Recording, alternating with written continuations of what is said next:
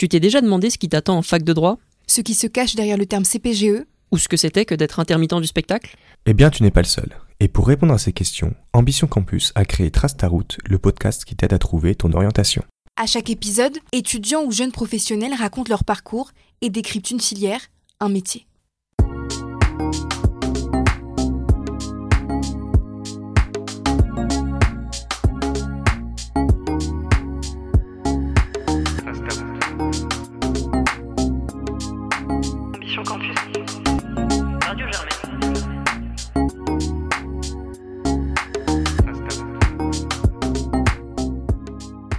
Pour l'émission d'aujourd'hui, Ménade, Radija et moi parlerons des métiers du droit avec Daniel et Antonin.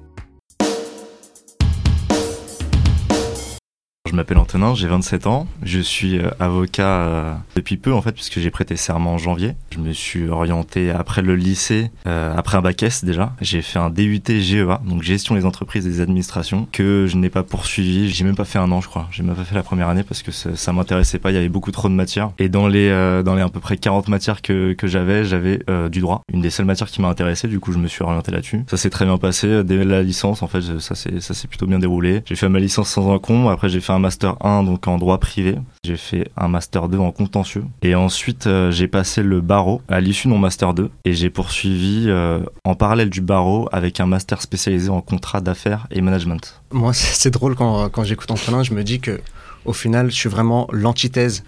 C'est euh, moi, je voulais vraiment dès le départ faire du droit. Donc après le bac ES, j'ai fait euh, ma fac de droit à Sceaux, Paris 11. Je me suis demandé aussi pourquoi le droit quand il parlait Antonin et après je me suis dit bon, c'est vrai que j'étais parti dans l'idée que dès lors qu'on est au moins deux, il y a toujours des règles et c'est vrai que moi ça m'a toujours intéressé de voir comment les relations étaient régies, comment on se déplaçait dans la société donc dès le début, moi, je voulais faire du droit pour ça. Après, moi, j'ai fait de la fiscalité, donc j'étais plus sur euh, du chiffre et du conseil, co- contrairement à Antonin. J'ai fait donc cinq années cursus normal, donc licence les trois premières années. Ensuite, j'ai fait un master 1 conseil juridique et fiscal, où là, je me suis spécialisé. Et après, euh, vu que je suis un peu idéaliste, j'ai fait un master 2 euh, entreprise et droit de l'Union européenne, parce que j'y crois un peu. C'est après tout ça que je me suis dit, bon, ce serait quand même bien d'être avocat. Et moi, j'ai la chance d'être dans un grand cabinet où je peux côtoyer d'autres métiers du droit aussi. Juste derrière, j'ai réussi mes euh, épreuves donc pour devenir avocat. Et j'ai prêté serment en septembre et j'ai commencé dans un cabinet fiscaliste. Donc tous les deux, vous venez juste de commencer votre activité. Donc là, vous êtes avocat, j'imagine, avocat généraliste. Enfin, il y a une spécialité à l'intérieur où on est avocat tout court? On est censé, comme les médecins, être généraliste de base. Donc un neurologue, normalement, il peut vous ausculter sur euh, pas mal de sujets. Bah, nous, c'est pareil. Normalement, nous pouvons répondre quand même à un tronc commun. Mais ensuite, il y a une spécialité. Et euh, malheureusement, ce qui est un peu trop vrai euh, dans, la, dans les métiers du droit en France, c'est que dès lors que vous avez une spécialité, ça devient votre dominante. C'est une spécialité officieusement parce qu'en en fait, euh, dans les faits, il y a rien qui nous, il y a rien qui dit qu'on est spécialisé là-dedans. En fait, c'est là dans la pratique qu'on se spécialise. En revanche, on peut après un certain nombre d'années de pratique, alors j'ai c'est trois ou quatre ans, Oui. dans un domaine très, très particulier, on peut passer euh, au sein de l'école du barreau, on peut passer une spécialité donc dans notre domaine qu'on a exercé pendant quatre ans. Et là, officiellement, on pourra mettre en dessous de notre signature, en fait, euh, maître euh, machin, spécialisé en telle matière. Alors du coup, je pense qu'on va revenir sur les termes qu'on utilise un peu depuis tout à l'heure. Le pénal, qu'est-ce que c'est? Alors le pénal, en gros, c'est l'ensemble des règles qui peuvent aboutir à des sanctions qui vont avoir un impact sur euh, la liberté d'aller et venir d'un individu. Et euh, ce sont des sanctions qui ont pour but pas de réparer un intérêt privé. Donc euh, par exemple, je vais agresser quelqu'un au couteau dans la rue, et bah la sanction pénale n'aura pas pour but de réparer la blessure qu'aura subi cette victime, donc aussi bien financièrement que bah, Physiquement, les- moralement. physiquement, physiquement, moralement mais bien de réparer un intérêt public, l'intérêt de l'État, la sûreté de l'État. Et en fait, du coup, la sanction pénale a pour but de sanctionner la personne au point de vue de son atteinte à l'ordre public. Et de, protéger, et, de, et de protéger surtout la société d'un individu qui est euh, considéré comme dangereux. Ok, donc je comprends que le civil, euh, à l'inverse, c'est euh, un règlement entre deux, deux individus ou deux entités qui, qui doivent se réparer un, un- indifférent, par exemple un contrat qui a été rompu, plein de choses en fait. C'est euh, Et- vraiment... Et finalement, euh, C'est 90% du droit, le civil. et finalement, par exemple, on, je reviens sur l'exemple du, du- de la personne qui s'est fait poignarder dans la rue. Elle va avoir une sanction pénale, donc l'auteur va avoir une sanction pénale, par exemple, deux ans de prison ferme. Mais la victime pourra, elle, réclamer des intérêts civils, donc des dommages et intérêts, pour le préjudice qu'elle a subi. Et donc ça, ce sera son intérêt privé. Mais ce qui devra bien se différencier de la sanction pénale. C'est deux choses différentes. Donc moi, je, suis, euh, je, viens de faire mes études de droit, je veux commencer à être exercer en tant qu'avocat. Il faut que je m'enregistre dans, dans un barreau comme euh, je m'enregistrerais dans, une, dans un consulat ou dans une préfecture, euh, histoire juste de, de, de me signaler quelque part, c'est ça? Pas que te signaler, mais aussi participer à la vie des avocats de, de ce barreau, parce qu'il y a aussi ce côté où la confraternité est très importante et très poussée, et où euh, souvent il est très bien vu quand même de, de participer à des activités ou de proposer d'être assez proactif. Et Quelles, c'est quelles activités du coup? Il peut y en avoir pas mal. Par exemple, vous pouvez organiser des permanences pour des personnes euh, qui sont dans le besoin, comme créer euh, au sein de votre barreau une amicale de telle association. C'est vraiment, euh, ça peut être très très vaste. Tout ce qu'ils veulent en fait en tant qu'avocat, c'est que les avocats passent du temps ensemble et surtout ne perdent pas de vue qu'ils constituent un ordre. Et c'est pour ça que de temps en temps on, on- on rigole et on, on parle comme s'il y avait les avocats et les autres. C'est une secte, ouais. Et en plus, il faut cotiser. Il faut cotiser Oui. Si tu cotises pas, tu- ça dépend énormément de ton barreau. Là, c'est euh, Mais déjà, il faut savoir que l'inscription au barreau de Paris, euh, au tableau, l'inscription euh, au tableau de- du barreau de Paris, pour rentrer, c'est 800 euros. Juste pour rentrer. hein. Ensuite, il y a les cotisations par an, qui sont assez importantes. hein, euh. C'est un peu le BTE des avocats, c'est ça? Ouais, c'est ça. entre autres. Très bien. Et donc, donc vous, vous faites des choses qui sont complètement différentes de ce que j'ai compris. J'aimerais bien savoir, euh, au jour le jour, c'est c'est quoi une journée quotidienne en fait euh, de- dans votre métier? Quel genre de dossier vous avez et quel genre de tâches est-ce que vous effectuez? Alors moi, du coup, je je sais pas si j'ai donné ma spécialité, mais je fais principalement du contentieux commercial et des procédures collectives. Qu'est-ce que c'est du coup peut-être? Alors, les procédures collectives, Dans un cabinet d'avocat hein Bien sûr, dans un cabinet d'avocat. ouais. Les procédures collectives, c'est tout ce qui va de manière assez large considérer le droit des entreprises en difficulté. Donc, ça peut se découper en deux types de procédures, des procédures préventives et des procédures collectives. Donc, quand on dit procédure collective, on a tendance à un peu réduire le champ, mais finalement, c'est le droit des entreprises en difficulté. Et euh, c'est tout ce qui va euh, concerner une entreprise bah, qui rencontre des difficultés économiques. Et soit on va se placer du côté de cette entreprise, donc le débiteur, qui doit de l'argent un certain nombre d'autres personnes qu'on appelle les créanciers ça va se passer du côté créancier. Donc principalement quand on est dans un cabinet d'avocats qui pratique cette activité-là, ils ont une position plutôt débiteur, donc plutôt société qui rencontre ces difficultés, ou plutôt créancier. Et du coup, euh, peut-être que ça vous parlera plus, mais quand on dit qu'une euh, entreprise en liquidation judiciaire ou en redressement judiciaire, eh ben on fait référence justement à cette partie-là. Dans mon cabinet, on est plutôt du côté débiteur, donc on va s'occuper de la société et on va commencer à faire un certain nombre de choses, donc principalement euh, avoir recours au tribunal, donc demander que soit désigné par exemple un conciliateur, donc une personne qui va s'intéresser à la société pour essayer de voir qu'est-ce qui ne fonctionne pas, pourquoi elle rencontre ce, genre de, difficultés et qui va faire en sorte bah, de les résoudre. Et si ça ne marchait pas, on va encore une fois de plus, en tant qu'avocat, euh, demander au tribunal à ouvrir une procédure de redressement judiciaire ou liquidation. Mais ça, par exemple, ça veut dire quoi concrètement dans ta journée? Il y a un- une chose qu'on n'a pas vraiment précisé, c'est que quand on est avocat et qu'on démarre son activité, généralement, on va pas euh, ouvrir son cabinet. C'est assez compliqué. Donc en fait, ce qu'on va faire, c'est qu'on va devenir collaborateur d'un cabinet. Collaborateur, ça veut dire que dans un cabinet, il y a des associés, ceux qui ont créé le cabinet, qui vont recruter des autres, des autres avocats en fait, et en fait qui vont payer. On appelle ça une rétrocession d'honoraires. Ils vont donner un salaire fixe euh, à leurs collaborateurs pour travailler avec eux. Donc en fait, le collaborateur, il intègre un cabinet et il traite les dossiers du cabinet. Donc ce qui va se passer généralement quand on est avocat euh, collaborateur junior, donc quand on commence sa carrière, principalement notre quotidien, euh, c'est de faire des recherches juridiques sur des points particuliers qui posent problème, par exemple dans la rédaction de conclusions ou d'assignations en justice, donc qui posent problème à l'associé et qui va venir nous voir dans notre bureau en nous disant voilà notre stratégie, on a ce point-là qui nous pose problème, est-ce que tu pourrais euh, comment euh, comment on pourrait faire, est-ce que c'est bon pour nous, est-ce que c'est pas bon pour nous? Donc principalement c'est ce qu'on va faire. Ensuite on pourra éventuellement rédiger des parties d'une assignation. Donc une assignation c'est quand on va assigner notre partie en justice, on va rédiger un acte qui sera à destination de la partie et du tribunal. Et l'avocat collaborateur peut ré- rédiger éventuellement une partie de ce- cette assignation. Ensuite, il y aura un certain nombre d'actes. On peut aussi faire des projets de mail que l'associé va bien sûr vérifier pour, euh, pour modifier, qui seront à son nom du, coup. hein. Le- généralement, l'avocat collaborateur ne rédige pas des mails en son nom propre. On est assez un peu dans l'ombre les premières années. C'est du travail d'équipe et c'est surtout du travail un peu dans l'ombre pour l'avocat collaborateur.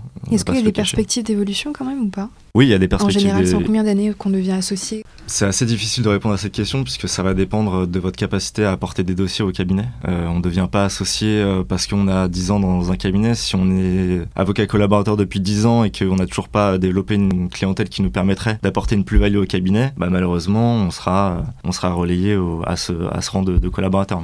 Est-ce que tu dirais qu'il y a un côté euh, commercial en fait dans le métier d'avocat? Ah, mais complètement, ouais, complètement. Il faut faire attention quand même à ça parce qu'ils sont très très pointueux euh, en termes gé- génériques. En fait, on met toujours en dichotomie l'avocat et le commerçant. C'est ce qui est un peu euh, drôle. C'est pour ça que tout à l'heure je parlais aussi du fait de titiller un peu. C'est que on nous apprend à l'école d'avocat que nous devons être désintéressés, que nous devons avoir notre indépendance, qu'il ne faut pas aller euh, chercher le client comme si on était vraiment dans une euh, démarche agressive de publicitaire. Sauf que derrière, si on veut avoir des perspectives dans le cabinet, il faut quand même faire entrer du chiffre. Et vous pouvez être un très très bon technicien, mais dès lors que vous ne savez pas parler avec le client, dès lors que vous ne pouvez pas le convaincre que vous êtes son meilleur recours, vous n'évoluerez pas quoi. En tant qu'avocat, nous, nous sommes notre propre entreprise, et en plus, le cabinet dans lequel on travaille est une entreprise en soi.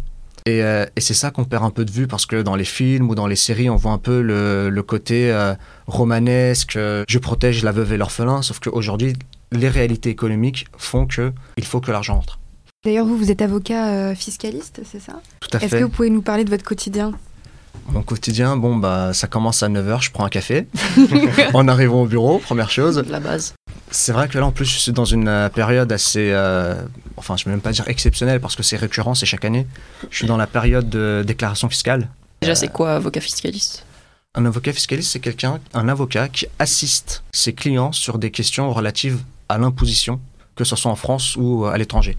Donc la plupart du temps en France, on se fixe règles franco-françaises, voire euh, de l'Union européenne, parce qu'elles s'appliquent euh, à notre juridiction. Moi, je fais partie de la branche mobilité internationale d'un cabinet fiscaliste. Et donc, euh, moi, mon quotidien, c'est vraiment de- d'essayer d'apporter une expertise française, parce que nous travaillons en collaboration avec d'autres bureaux au sein de notre réseau, à des questions vraiment liées à l'imposition en France.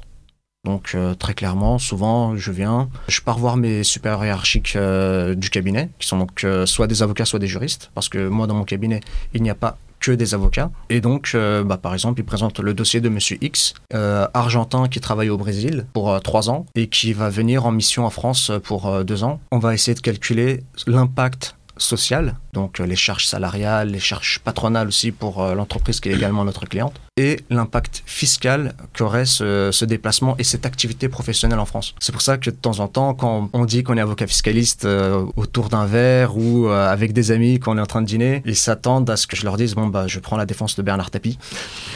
Euh, je, fais passer, fiscale. je fais passer des, des valises euh, de- remplies d'argent vers la Suisse, alors qu'en fait, Alors que c'est que 50% de ton travail. Ça arrive. je pourrais pas en parler ici, si tu veux, euh, je coupe le micro.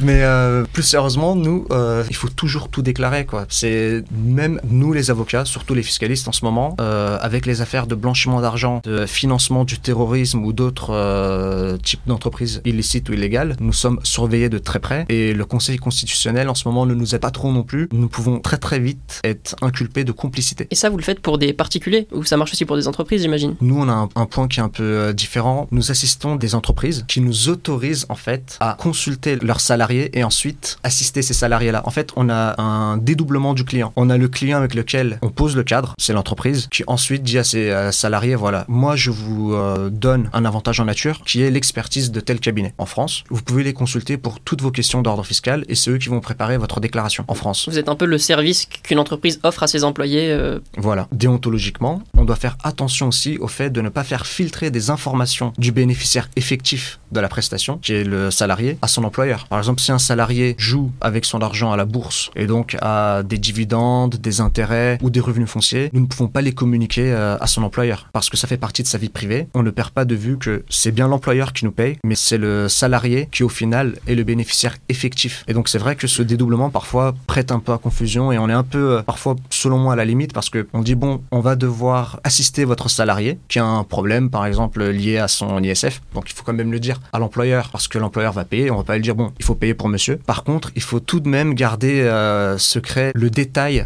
du, du problème. Juste dire, voilà, c'est relatif à tel impôt. Nous, notre expertise coûte tant. Vous nous autorisez ou pas Et vous disiez que vous aviez un aspect business dans votre travail parce que l'avocat, le cabinet d'avocat doit faire rentrer des nouveaux clients et de l'argent. Mais j'imagine qu'il y a d'autres euh, employés dans les cabinets ou c'est uniquement composé d'avocats? Il y a, il y a d'autres fonctions qui sont là aussi pour, euh, pour s'occuper de ces choses-là, non? Je suis dans une petite structure, donc en fait, euh, dans les petites structures, bah, on va avoir que des avocats généralement, mais on peut aussi avoir des fonctions support, l'assistante euh, juridique par exemple ou la secrétaire qui sont, euh, bah, quasiment essentiel pour toutes les tâches du quotidien et ne serait-ce que pour accueillir les clients quand ils viennent dans le cabinet. Pour revenir sur, euh, sur la gestion du client, elle est laissée à la, à la charge des associés. Ils vont bien sûr continuer à faire du technique, donc du droit, les associés, mais généralement, à peu près 50% de leur temps va être consacré à la recherche du client et à l'entretien de leur relation avec les clients déjà existants. Donc ça passe par des, des déjeuners, euh, des dîners, des réunions euh, informelles avec euh, des personnes qui seraient potentiellement de futurs clients. Et euh, ça, faut, faut bien le garder en tête, c'est que l'avocat collaborateur, c'est un peu le, le technicien du, du, du cabinet et l'associé, c'est un peu un mélange des deux. Il va apporter son expérience, mais il va aussi ramener les clients. Vous disiez qu'il il faut aller chercher les clients. Est-ce qu'il n'y a pas, enfin moi j'y connais rien euh, dans, dans ce métier-là. On voit beaucoup dans les films les gens qui parlent d'avocats commis d'office ou ce genre de ce genre de fonction. Est-ce que est-ce que les avocats ne peuvent pas justement euh, être là un peu par défaut euh, pour pour les gens qui peuvent pas se payer, se payer une défense ou? Mais est-ce que ça vous est déjà arrivé? Est-ce qu'au début vous êtes commis d'office ou enfin c'est Qu'est-ce que c'est, en fait? Alors, commis d'office, c'est très particulier parce que pour être commis d'office, euh, à Paris en tout cas, il faut suivre une formation qui s'appelle l'école de la défense pénale. Et pour intégrer cette formation, les places sont extrêmement chères parce que je crois que c'est à peu près 40 ou 50 places par an. Il y a une seule formation par an. Dès que la formation est ouverte, les places, c'est une,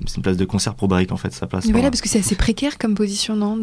C'est très précaire, mais euh, en même temps, quand on veut devenir avocat pénaliste, je pense que c'est une, euh, bonne école. c'est une, c'est une très bonne école et c'est surtout quasiment indispensable puisque ça va constituer notre base de clients. On est commis d'office, donc euh, par exemple un, un auteur de fait potentiellement euh, sanctionnable et en garde à vue, il va faire appel à un avocat, on va lui demander s'il en connaît un ou pas, s'il en connaît pas, on va lui désigner un avocat commis d'office. Donc dans ce cas-là, quelqu'un qui n'a jamais vu, mais qui se trouve sur une liste des avocats commis d'office du barreau de Paris, je prends notre exemple, et donc qui sera désigné au hasard parce qu'il est en permanence ce jour-là. Donc vous pouvez être appelé en tant qu'avocat commis d'office à 2h du matin euh, un dimanche dans la nuit. Pour faire une garde à vue, pour assister un, un prisonnier ou pour aller euh, rendre euh, visite bon, dans les prisons, peut-être pas à 2h du matin, mais, mais plutôt pour assister à une garde à vue parce que euh, les faits ont été commis une heure avant et, et il s'est fait arrêter ensuite. Ça, ça constitue vraiment la base essentielle du, du- de l'avocat pénaliste. Et bien sûr, il y a aussi l'aide juridictionnelle, qui est quand même la- le socle quand même de la solidarité en France en termes de justice, parce que l'État vient et, et dit, c'est simple, tout le monde a droit à une défense. Si vous n'avez pas les moyens financiers de vous payer un avocat, parce que le pro bono existe, mais devient euh, euh, dérisoire et même euh, extrêmement minoritaire, C'est quoi le pro bono? C'est quand on, on défend quelqu'un sans demander euh, des honoraires, sans contrepartie. C'est du bénévolat. L'État permet aux personnes qui n'ont pas les moyens de se payer un avocat de demander donc au tribunal de grande instance de leur ressort de vérifier leurs euh, revenus. Et ensuite, si votre revenu est en dessous d'un certain seuil, c'est l'État qui va verser l'argent à un avocat pour dire voilà, c'est votre défraiement de frais. C'est même pas vraiment le, la vraie valeur de ces honoraires pour euh, aider cette personne qui est dans le besoin. Et si vous refusez une ou deux fois, vaut mieux avoir une très bonne raison parce qu'ils ne vous oublieront pas. En se disant que cette personne, quand même, euh, elle ne, elle ne traite que des dossiers où elle gagne de l'argent. Et c'est pas déontologique non plus. Parce que dans, dans notre serment, nous faisons quand même preuve de désintéressement et de probité. Et donc, euh, si toute la journée, je, je ne regarde que des dossiers où je me dis, bon, je prends tout l'argent qu'il y a à prendre. Au bout d'un moment, il y a aussi un point de vue assez rapace qui, euh, qui ne fait pas honneur à la profession. Vous êtes censé avoir une mission un peu pour le pour le bien-être de la société. En théorie, oui. Ok.